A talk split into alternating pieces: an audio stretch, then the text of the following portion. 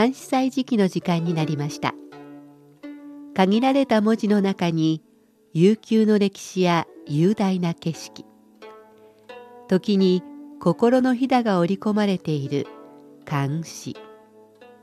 日本の俳句や短歌にも共通するところがあるように思います。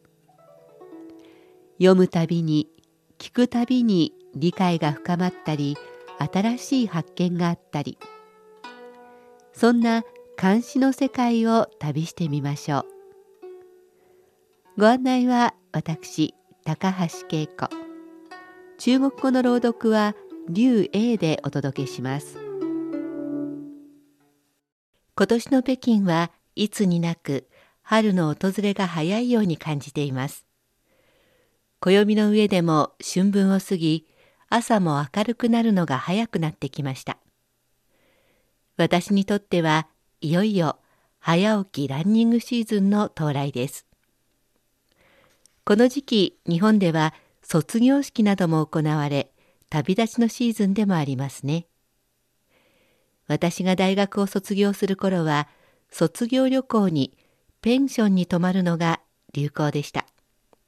今はペンションなんていう言葉も死語になっているかもしれません。先日北京空港で卒業旅行風の2人の男子大学生を見かけました。指差し中国語会話なる本を片手に苦労しながらタクシーに乗るところでした。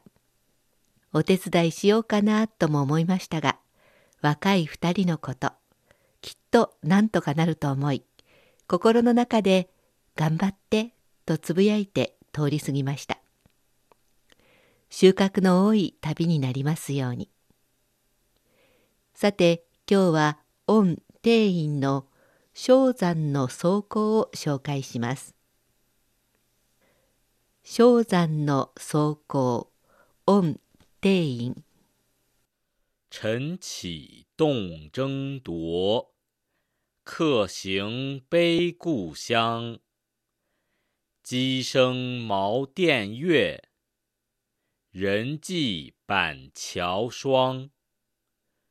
胡叶落山路，枳花明驿墙。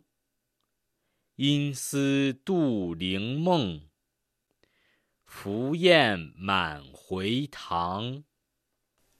明日に起きて性託を動かす。脚光故郷を悲しむ。形成傍天の月。人石万境の霜黒曜三路に落ち気化液晶に明らかなりよりて塗料の夢を思う不願回答に密もう一度中国語で聞いてください。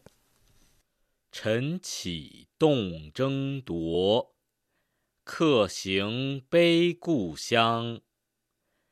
鸡声茅店月，人迹板桥霜。胡叶落山路，枳花明驿墙。因思杜陵梦。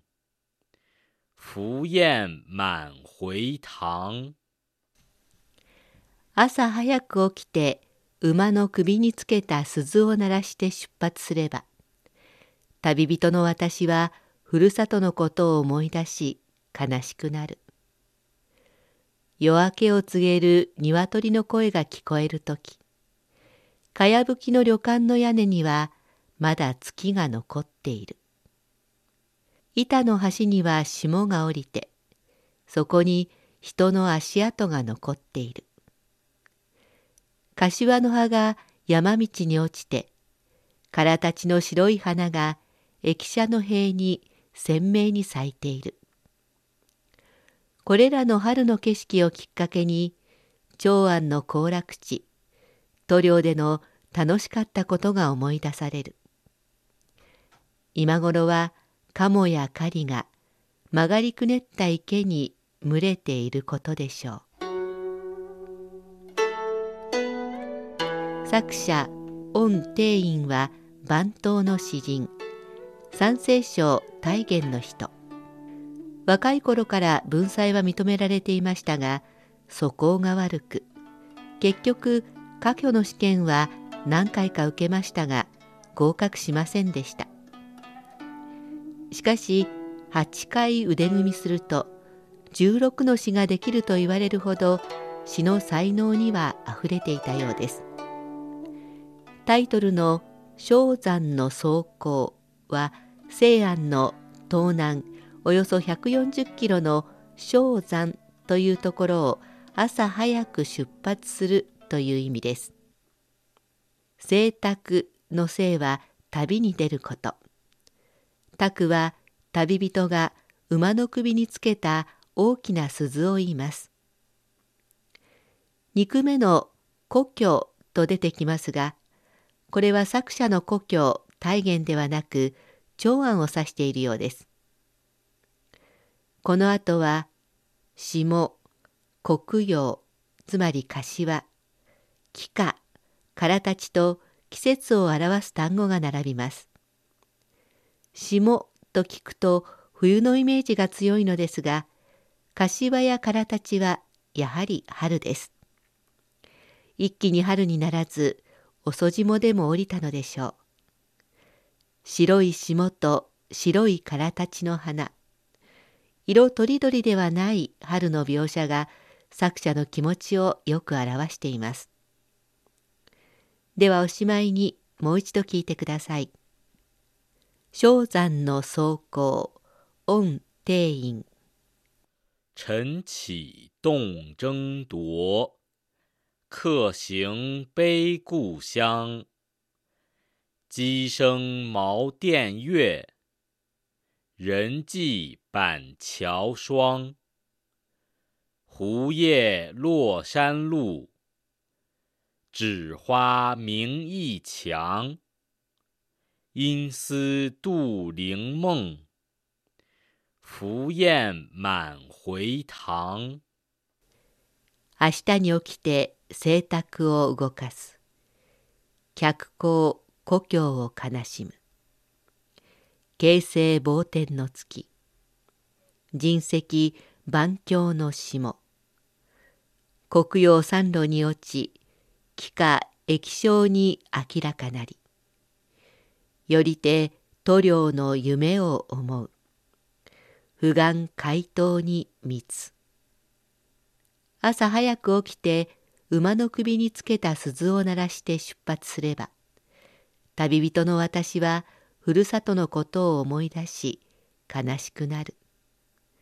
夜明けを告げる鶏の声が聞こえるとき、かやぶきの旅館の屋根にはまだ月が残っている。板の端には霜が降りて、そこに人の足跡が残っている。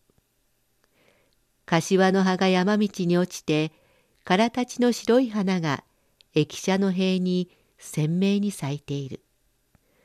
これらの春の景色をきっかけに、長安の行楽地、塗料での楽しかったことが思い出される。